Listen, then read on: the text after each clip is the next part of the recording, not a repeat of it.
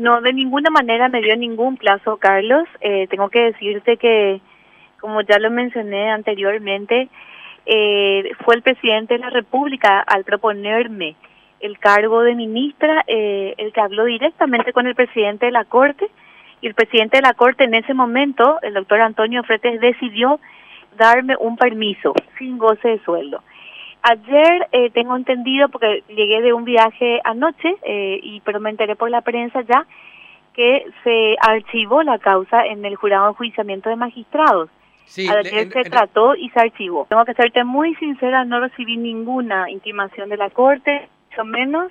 Yo creo que realmente el jurado tomó la mejor decisión. Eh, el artículo 54 es muy claro, muy claro, no es mal desempeño de funciones. El artículo 54 de la Constitución Nacional es clarísimo. O sea, la Constitución se interpreta o una ley se interpreta cuando es, digamos, de difícil eh, interpretación, ¿verdad? O, o, difusa o vaga. Pero el 54 es clarísimo, no hay nada que interpretar, ¿verdad? La persona que está en ejercicio, el magistrado que está en ejercicio de sus funciones, no puede ejercer cargo público o privado remunerado, pero la persona o el magistrado que está con permiso no está en ejercicio de sus funciones. Y te quiero contar que yo no soy el primer caso tampoco otorgado por la Corte Suprema de Justicia. Hubo ya el año pasado una magistrada que tenía permiso sin goce. Eh, y bueno, y fiscales, como vos ya sabrás muchísimo, ¿verdad? Y fiscales fueron confirmados y estuvieron de permiso muchísimo tiempo. O sea, Yo creo que más bien esto, eh, sinceramente, se, se basó, digamos, en una persecución mediática y bueno, eh, por supuesto que en la parte administrativa, si la Corte eh, me indica, por supuesto que tomaré la medida eh, tenga que tomar en forma adelantada, ningún problema.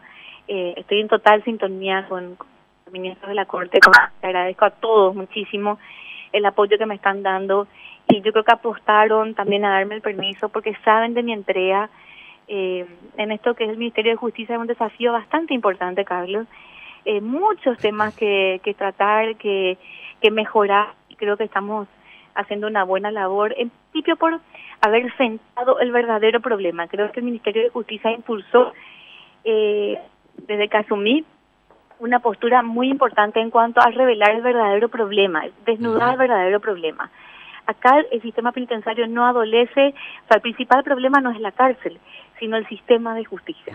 La indefinición de los procesos y el uso abusivo de la prisión preventiva, que son los grandes males que aquejan al sistema penitenciario del Paraguay. Entonces, eh, cuando el Ministerio de Justicia instaló esa verdad, que era una verdad a voces, pero digamos que no bien comunicada, ahí todos empezamos a girar la cabeza hacia el verdadero problema y tratar de solucionar como estamos hoy solucionando, cuando con jueces que vienen a hacer a audiencias a los penales como nunca se había dado, Carlos.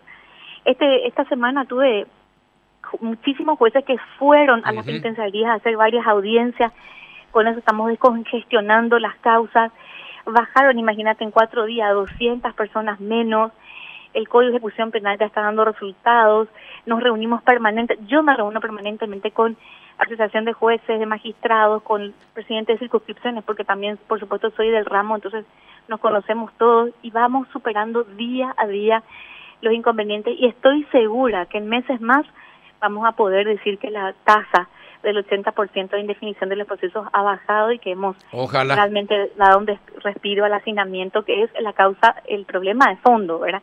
Como siempre menciono. Perfecto. yo creo que eso, esa postura inicial que el Ministerio de Justicia impulsó y particularmente me tocó impulsar eso porque conozco el sistema, Carlos, yo ya fui agente fiscal, fui jueza penal, conozco las fallas, digamos, y los, eh, digamos que, los problemas de cada institución, entonces, y por supuesto como, como viceministra también fallas que presenta el Ministerio de Justicia porque las tenemos, entonces de esa manera estoy, digamos, pudiendo coordinar y articular con los otros, eh, con las cabezas de los otros órganos de justicia Qué bueno con los cuales estoy trabajando muy bien y tengo muchísimo apoyo.